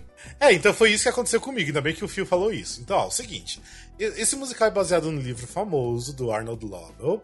E a história, tipo, é é infantil, porque é um filme, é um livro infantil, né? Então por isso que assim tem essa coisa bem infantilizada musical. Mas é aquele tipo de espetáculo, de história que, tipo assim, as crianças vê uma coisa e a visão dos adultos é outra, sabe? Tipo, é uma percepção totalmente diferente da história. E a história começa, né, com o Sap e a Han, que estão saindo da hibernação, né, de, de inverno, e começa a viver um novo ano. E isso eles é, passam a conviver, né, conviver não, com os amigos deles, que são os pássaros, lagarto, a lesma, uma topeira, e é tipo, é o dia a dia deles, sabe? Então não tem exatamente uma história, porque é de um livro infantil. Eu acho que tem a mesma pegada do meu amigo Charlie Brown. Eu acho que assim. E o meu amigo Charlie Brown eu vejo muito parecido, por isso que eu dei nota 3, vocês deram nota 2, né? Porque eu já fui esperando que. Eu já, eu já sabia o que esperar então desse musical quando eu fui escutar, porque o Phil tinha me dito. E eu lembrei muito do meu amigo Charlie Brown, que meu amigo Charlie Brown é aquele espetáculo infantil, as músicas são infantilizadas mas que você sabe, sabe, do apelo, você sabe que tem uma outra coisa por trás que não, não seria só aquilo ali, sabe? Não é simplesmente só um outro espetáculo infantil. Até mesmo se fosse só um espetáculo infantil, não estaria na Broadway, né? Se bem que flopou lindamente esse musical. Mas eu acho que re- realmente tinha um apelo adulto também por trás. Então por isso que é minha nota 3. E vocês deram nota 2? Olha, agora eu achei uma heresia você comparar com o meu amigo Charlie Brown. Não, mentira. É, mas assim, eu entendo o seu lado, pode até ser isso, mas eu não sei se tem a ver muito com a nossa cultura também. Porque, querendo ou não, Snoopy é mais conhecida desde tempos e tempos. Então eu acho que o livro, esse livro propriamente, né, a história, já não era tão conhecida pra cair no gosto geral. E aí tentaram fazer essa outra adaptação em cima pra virar o Teletubbies e não cola. Parece que ó, não, não, é que, não é que nem, o, que nem você falou do meu amigo Charlie Brown, que as músicas complementam a história. Elas são uma colinha ali pra ajudar a deixar bonitinho, pra deixar um espetáculo Broadway e tal. Esse não me dá essa impressão. Parece que largaram lá de uma maneira, tipo, ah, vamos tentar deixar uma coisa infantil, mas bem produzida. Cara, Ah, não, eu achei que tem algumas músicas que são agradáveis, são bonitinhas. Eu, eu vi uns vídeos, é interessante, então por isso que é o meu 3. Então, eu fiquei com a impressão que isso deve ser montado no Teatro da Gávea, de tarde, duas horas da tarde. só com papel celofane fazendo o fundo, assim, uma coisa bem pobre. Quatro atores no palco no máximo, porque não cabe mais ninguém. Um violãozinho e eles tinham que tirar correndo o cenário pra pra entrar a peça da de noite. E assim, eu já vi peças maravilhosas nesse estilo, tá? Não é, um- não é, uma, não é uma, uma crítica a teatro infantil. Mas o problema é que ele, pra mim, foi só infantil, obviamente montado, pode ser que eu tenha uma outra percepção, mas ouvindo a trilha, eu me senti realmente ouvindo Teletubbies musical. Parecia, que era uma peça que só para apelo de pessoas de 3 a 5 anos. Mentira, porque o Rafa tem mais de 5 anos, descobrimos e ele gostou. Então pode ser que tenha assim apelo para mais gente. Mas a impressão que eu tenho, por exemplo, você vê, tem vários musicais que são em tese infantis que eu amo de paixão. Matilda, um, um N, sei lá, mas você percebe que você, ele de alguma forma ele se esforça para pegar todas as fases etárias. O pai tá levando a criança também vai se divertir. Esse eu senti que era só infantil, assim, a gente só tá se importando com quem tem até 5 anos e tá tentando aprender que A mais B mais A, você fala aba, sei lá, você Parece que vai ter uma música de falando o alfabeto agora, sabe? É uma versão não crítica da Avenida Q, sabe? Uma, uma coisa assim, agora vamos aprender o alfabeto. Ah, parecia que era uma coisa muito assim. E eu assim, gente, como que isso chegou na Broadway? Porque, cara, a Broadway é muito cara. Você espera um nível de, de, de qualidade, de, de tudo mais, que não pode ser uma coisa simplesmente infantil. Senão você não vai conseguir manter um teatro de 500 Sim. lugares cheios, sabe? É. Então, esse é o meu problema, assim. Eu me senti, é. sei lá, posso botar pra ouvir com meu sobrinho de 5 anos. Mas eu não ouviria de novo ser musical, não. Bem, vamos lá então pro próximo musical, que foi indicado no melhor musical, que é o Moving Out. Então vamos lá. O Moving Out é mais um jukebox. Só que agora são com as músicas do Billy Joel, que é um cantor bem famoso aí. É, a gente. É, gente, eu não vou entrar em detalhes porque acho que muita gente conhece alguma música do Billy Joel. Acho que todo, quase todo mundo conhece. É, eles usam 24 músicas dele para contar a história de cinco amigos de infância que as vidas mudam drasticamente por causa da guerra do Vietnã. Porque quando eles, estão quando eles são adolescentes, todos estão entusiasmados com a vida e com o amor. E depois da guerra, suas vidas estão. Olha, olha o que eu... é ótimo esse resumo. Depois da guerra, suas vidas estão repletas de morte, drogas e tristeza. E no final, que, o amor consegue dar a eles um pouco de paz. Esse resumo ótimo. É, e é um, assim, é um musical que fez muito sucesso, até tour e tudo mais. É, só que, assim, era mais um show de rock com dança, né? Porque, sei se vocês leram, se já viram alguma coisa de vídeo, porque a banda ficava suspensa em cima do, né, dos atores e embaixo rolando a peça, né, as danças e tudo mais. Mas enfim, pelo jeito eu acho que a galera é muito fã do Billy Joe, então funcionava e tava tudo bem. Gente, Mas nós demos nota 3. Nós... Eu não entendi, porque assim, é. ele, ele recebeu indicação de ator, atriz, ator coadjuvante, duas pessoas e atriz coadjuvante. São as pessoas que estavam lá em cima cantando ou as pessoas que estavam lá embaixo atuando? Acho que eles estavam lá embaixo, né? Eu acho que eles estavam mas, mas, quem, mas quem canta na trilha são as pessoas que estão indicadas. Mas pelo que eu entendi, as pessoas que estão indicadas não estavam lá em cima, ah. não estavam lá em... Eu não entendi, eu não entendi esse musical. Desculpa aí, minha ignorância. É. Mas enfim, eu gosto das músicas do, do, do Billy Joel. Nada. É, assim não, não, pra mim não é um musical, musical nesse sentido, né? Tipo, uhum. a história não me envolveu, mas eu gosto das músicas, adoro Uptown Girl. Eu descobri essa música com Westlife nos anos, nos anos 2000. Sim, uhum. Sim. Mas enfim, tem, tem várias músicas ali maravilhosas, são muito bem cantadas e tudo mais, mas não é um musical, assim, não... É, tipo, eu prefiro escutar o CD do Billy Joy do que escutar, uhum. né, o Moving Out, então... Mas não é uma trilha é, ruim, que... é uma trilha gostosa não. de escutar. É isso que eu ia falar, não é uma trilha ruim, só que pô, não me acrescentou em nada. E olha que eu sou farofeira, gente. Eu gosto dessas farofa. mas eu não sei, eu não sei por que que tá nesse nível aí, assim, tanta hum. indicação. Concorrer a Tony de melhor musical. É, mas enfim, é um outro jukebox, então, mais um pra lista. mas esse, esse eu pularia. Quem estiver ouvindo e só pensando assim, o que, que eu ouço do que eles estão falando, esse eu pularia, tá? Não, não é, pularia questão, também, pularia. Tem músicas ótimas, mas é porque são músicas conhecidas já. Bem, vamos então a. Ah, daí tem mais um outro musical que não foi é, indicado melhor musical, que é o Urban Cowboy, que não tem trilha sonora e que foi muito flopado, muito flopado mesmo. Enfim.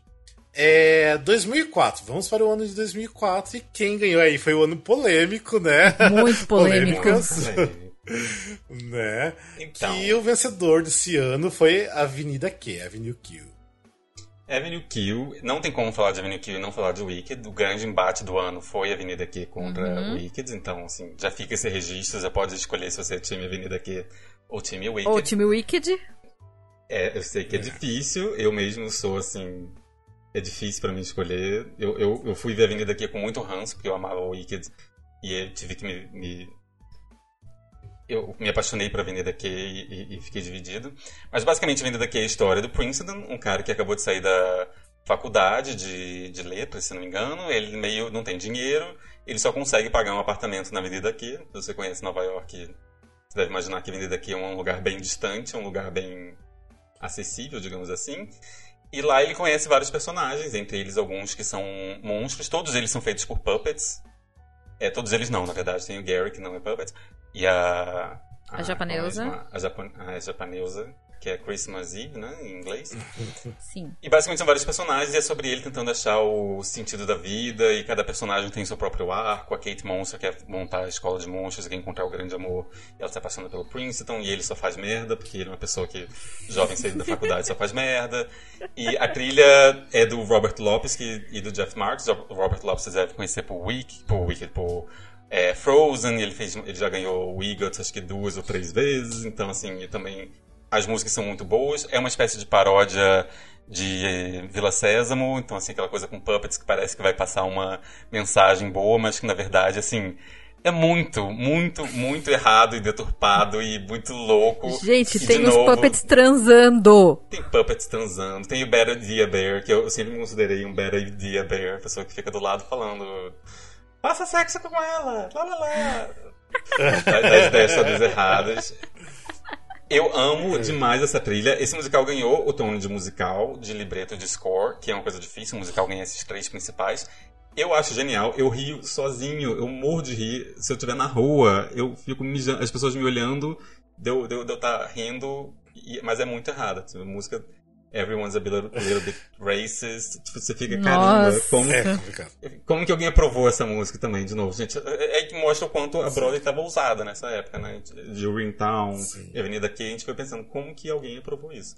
Mas eu acho genial. Eu amo de paixão. Eu sei que nem todo mundo aqui ama, mas eu amei. É, nossas notas são polêmicas, que eu dei nota 3 e vocês deram nota 5, né? Eu acho assim, eu acho o musical genial, é incrível, tipo, amo, acho engraçado. Só que não é uma trilha que jamais coloco para escutar. Eu acho que é uma trilha que, para mim, é me cansa. Tipo, eu acho que ela.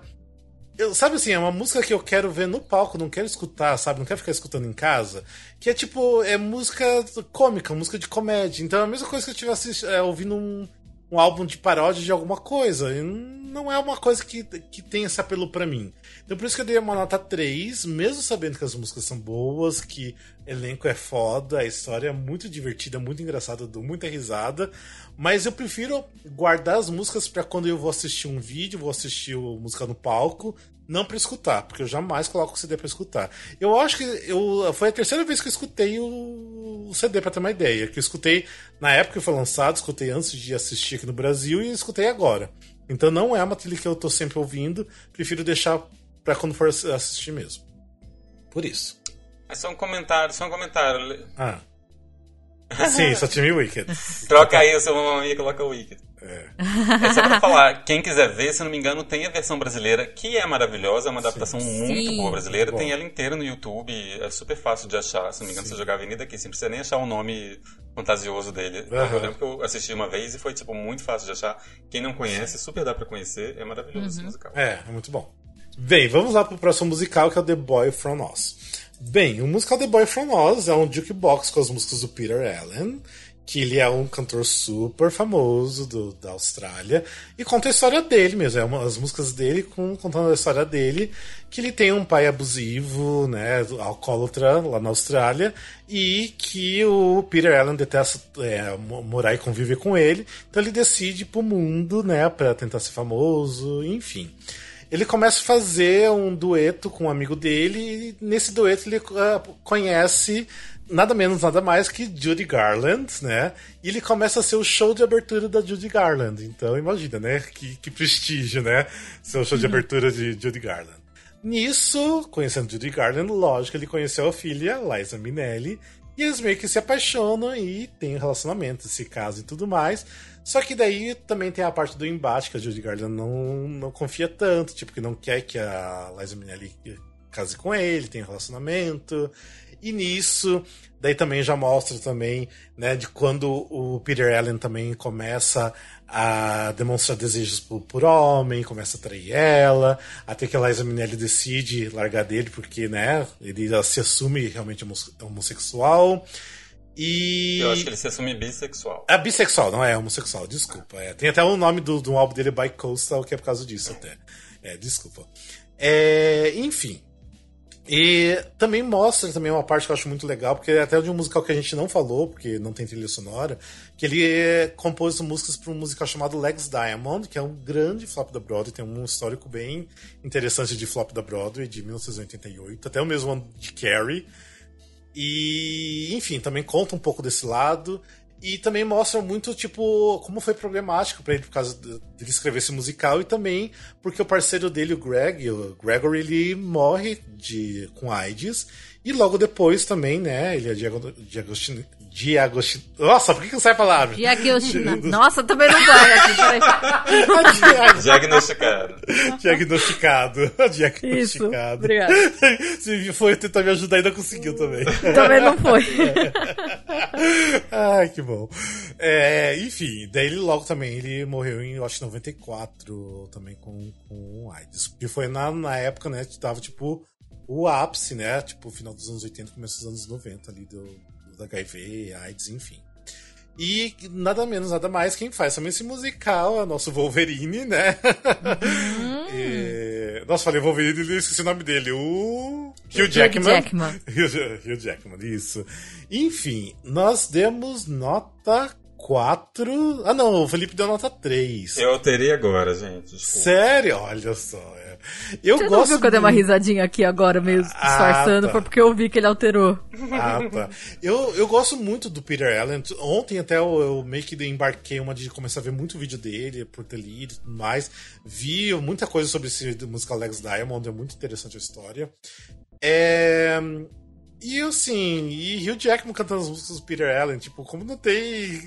Tipo, tem que ser bom o negócio, tem que ser bom. Tem que ser bom. Não, então, aí, pra mim, a gente cai num, num, num, exemplo de como fazer um musical biográfico com jukebox bem feito. É muito bem uhum. feito para mim. Eu esperava. Quando eu vi que era outro jukebox, eu falei, ai, gente, meu Deus, eu já fui preparada, né? Eu falei, ai, meu Deus, vai ser outra bomba.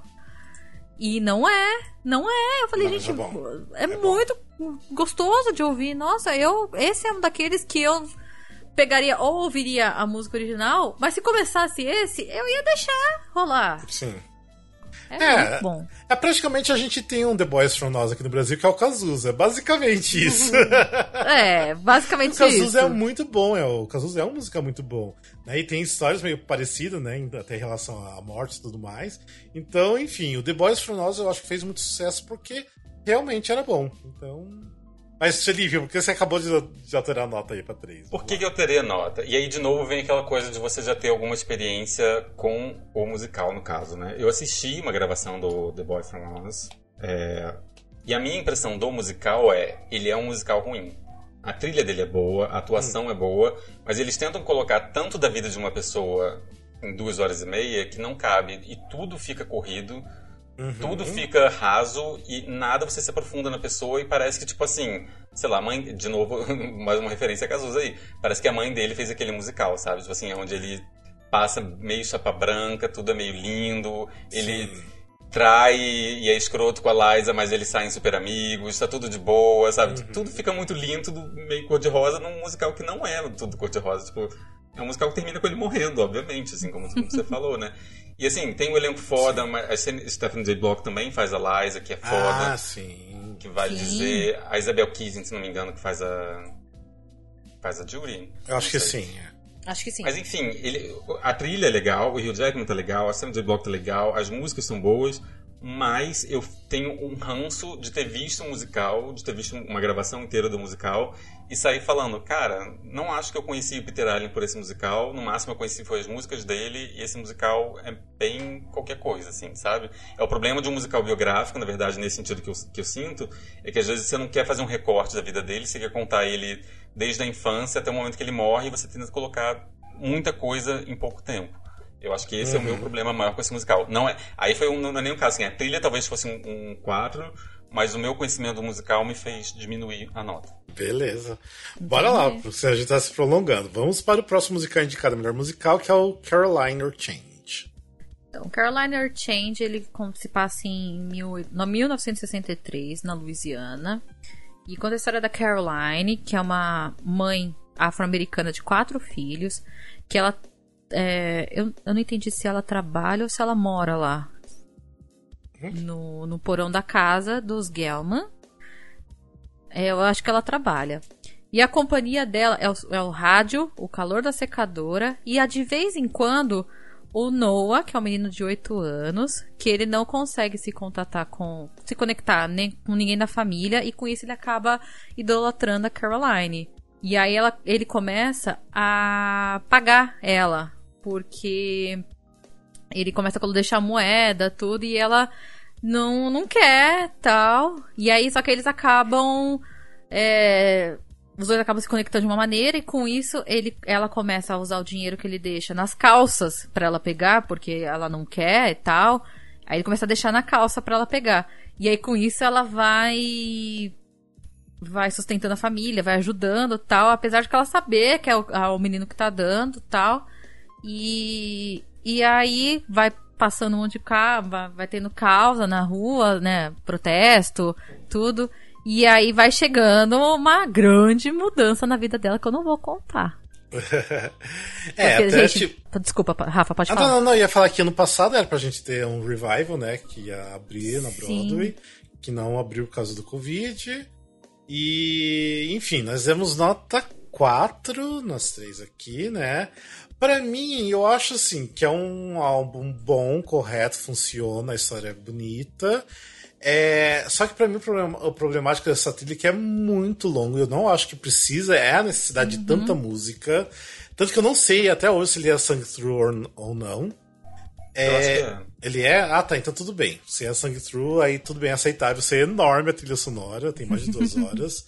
Mas é, eu acho que assim, daria pra dar umas picotadas, sabe, em algumas coisas da história, pelo que eu tava acompanhando e lendo e tudo mais. É, então por isso que eu não dei um 5, um mas é uma trilha muito boa. Dá pra ver que assim, é um trabalho consistente, enfim. Ótimo. Mas é uma trilha que eu não colocaria para ficar ouvindo, assim, o tempo todo. Uhum. Ah, também não. É, é uma trilha, can... não digo cansativa, mas é uma trilha assim, longa, tal, e Tinha chega uma um hora highlights. Você... Exatamente, esse é o ponto que eu queria né? chegar. Que se tivesse o highlights, aí você conseguiria uh, ouvir de vez em quando. Sim. Mas assim, é, é, só por isso que eu não dei 5, porque eu também acho que não é uma coisa que eu vou ficar ouvindo eternamente, colocando na minha lista de músicas favoritas. Então, desse musical, eu acho que ele deve ser muito foda montado. É, para pensar que o, o, libreto e as letras são do Tony Kushner, que é o cara que fez Angels in America, o diretor é o diretor do Angels in America. Isso já cria uma antecipação para mim que eu tava pronto para me decepcionar, mas eu não me decepcionei. Assim, eu achei a história muito interessante. O elenco é um absurdo, assim, tanto a, a protagonista, que é a Tonya Pinkins, quanto a Anika no, Noni Rose, que ganhou o Tony de atriz coadjuvante, que faz a filha dela. Me lembrou um pouco aquele filme brasileiro da Regina Casé, esqueci o nome agora. Ah, o Que Horas Ela, é, que horas ela Volta. É, que tem uma relação do tipo, ela é empregada e ela tem a filha, a filha se revolta com essa situação, com o racismo que ela sofre, com a forma com que ela vive. Então, assim, me lembrou um pouco isso. E eu achei, deve ser muito interessante no palco. Eu concordo com o Rafa, tipo, para ouvir, para relaxar, para você entender, certamente deve, um highlight seria muito interessante. Mas é muito boa a trilha, a história parece que é muito bem contada, muito bem montada. E eu sei, eu fiquei assim, surpreende... me surpreendeu positivamente. Eu não conhecia muito do, desse musical e para mim valeu a pena. Hum. Então tá, vamos lá então agora para o próximo, que para mim deveria ser o vencedor do Tony Awards, que é o Wicked. Bem, Wicked, gente, não vou falar nada de, de Wicked em relação à história, porque eu acho que é a música mais conhecida, mais popular de, de todos. Quem não souber uhum. nada sobre o Wicked chegou aqui, pelo amor de Deus, joga o Wicked no Google e dá uma procurada, que provavelmente você já deve ter visto alguma coisa. Porque ele Inclusive tá já teve versão forte. brasileira. Sim, ele tá muito forte na, na cultura popular, então, enfim. É, e todos nós demos nota 5, porque é uma trilha tipo de Steven Shorts maravilhosa, do começo ao final. Uhum. É, não é aquela coisa que tem altos e baixos a trilha. Eu acho que os baixos para mim ainda, ainda continuam sendo bons ainda, porque é necessário na história, né? No Uhum. desenrolar da história. Não tem o que falar de, de Wicked. É, É, pra mim, Por isso assim, é por dizer, é. por dizer por baixo, é só as músicas do Mágico, que eu não gosto. Mas eu entendo que elas precisam estar lá. Então, por isso que Sim. eu relevo um pouquinho, eu passo um pouquinho de pano, porque eu não gosto. Eu acho que são músicas chatas. Mas Sim. É, isso aí que eu você falei, entende porque tá lá. Exatamente, você entende. Sim. Então, não, não tem por que tirar. Porque eu acho que aí se tirasse, por mais que muita gente não goste, eu acho que uma boa essência dali do momento ia perder. Sim, sim. É. E assim, é um elenco absurdo também. Eu, eu tô o chato do elenco hoje, né? Mas tipo, Dina Menzel, Kristen Chenoweth, o Norbert Liu Butts, maravilhoso também. Maravilhoso. Todo mundo é muito bom, assim. Foi um encontro muito feliz ali de, de todo mundo. A Dina Menzel ganhou o Tony e tava concorrendo contra a Kristen Chenoweth. Dizem que elas não se falam direito até hoje por causa disso. Se é Sério? verdade ou não, não saberemos. Sério? Ela, dizem que ela saiu, a Kristen Chenoweth saiu logo depois do Tony. Nossa. Acabou. Não tinha nem um ano de, de peça, eu acho. Mas não sei, isso aí é boato também, tá, gente? Desculpa aí, fake news, a fofoca. Tá querendo colocar mulheres uma contra a outra aí, olha só. aqui. Enfim, desculpa então, mas, mas, assim, mas é maravilhoso, todo mundo ama o Wicked, né? É, então por isso que eu falei, eu não tenho que falar porque eu acho que é uma música mais popular, não precisa ficar contando muita coisa e. Enfim, essa é a nossa nota, com certeza. E E de... assim, eu concordo com o Rafa, eu daria pra Wicked também. Apesar de amar a Avenida aqui, eu daria pra Wicked. Eu Ah, é porque o Wicked já ali de novo. Já existia os megas, mega musicais, mas eu acho que o Wicked veio e lembrou a galera que existe os mega musicais e dá pra retomar eles e continuar fazendo isso, sabe? E continuar fazendo até hoje, né? Que só tá paralisado por Sim. causa da pandemia. Então eu acho que tinha. Ali no começo do, do década de 2000, eu acho que é o melhor, então, enfim. Gente, eu só É, queria comentar uma coisa, dizer- que quando. Rapidinho, quando veio, quando anunciaram que vinha pro Brasil, eu fiquei extremamente na dúvida se faria sucesso. E até Ah, hoje o lógico. negócio bomba. Sim, Bomba. E dizem que vai voltar, né, pro Brasil. É, vamos ver, né? Grava CD, do gente. Rio, né? Tipo, o Rio. gente, vamos lá então. Aqui depois também tem outro musical que não concorreu ao melhor musical, que é o musical Tabu, que eu dei nota 5. Pra quem não conhece nada desse musical, tem que conhecer porque é incrível. Eu e o Glauber já gravamos o Wikicast sobre ele. Foi o primeiro Wikicast que a gente gravou, a gente destrinchou o musical lá, tocou um pedaço de música. É um musical incrível, vocês têm que conhecer o Tabu. Então, nota 5. E aí a gente termina a primeira parte dos anos 2000, né? E daí na segunda parte a gente vai de 2005 até 2009. E aí, né? Então eu acho que a gente tem um bom início, né? Da década de 2000, porque não tem como, né? Tem muita coisa Nossa, boa começamos aqui, muito bem. né? Comparado, tipo, anos 80, que a gente sofreu bastante no começo, né? Então, é muito bom, é muito bom. Só tem uma leva excelente de musicais aqui. E foram poucos jukebox. De... Foram, foram. Né? Graças a Foram Deus. poucos, é. Exatamente, mas depois também eu acho que vai começar a pipocar. Eles viram que Mamma Mia deu certo e aí começou a pipocar Aí começa. Enfim, tem alguma coisa que vocês gostariam de dizer em relação a essa parte aqui? Mas Só que Ah. eu amei. É, é assim, quando você percebe que fica mais disputado o Tony, no, do ponto de você começar a pensar, caramba, quem que eu daria? Não sei pra quem eu daria. É. Eu acho que faz diferença. Mas ao mesmo tempo eu tô sentindo uma falta de um, de um Soundheim, sentindo falta de um. Um classicão. De deu vontade classicão, de- né? de- é. Ah, Por isso que o Wicked até re- reverbera tão bem assim com a gente, que ele é uma espécie de uma volta a algo que a gente não tá ouvindo há um tempo, né? sim, sim. É, Pode ser. Pode ser mesmo, realmente. Eu acho que é isso, né? Espero que quem esteja escutando tenha gostado. Que de repente, se vocês quiserem fazer também, né? A gente está disponibilizando. Tem até o link aqui na descrição do, do episódio.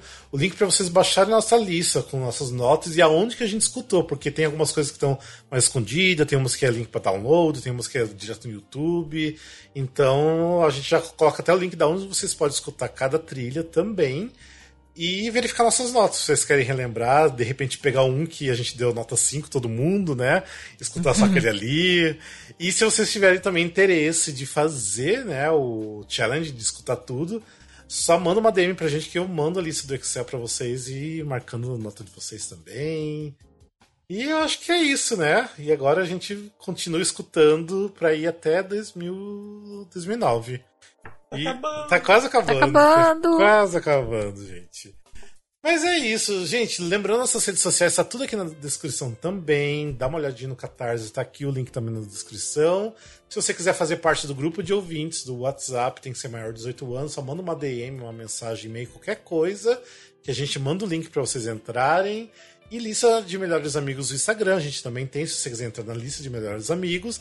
A gente posta algumas coisas ali mais em off. E é só mandar uma mensagem que a gente coloca vocês lá também, tá bom? E é isso, né, gente? Bora, a gente falou bastante hoje. Hoje foi um pouquinho mais longo o episódio. e é isso, né? A gente volta então agora com a segunda parte dos anos 2000. É isso, gente. Beijo, abraço para todos vocês. Até o próximo episódio. Até mais, então. Beijo. Tchau. Beijo. Tchau.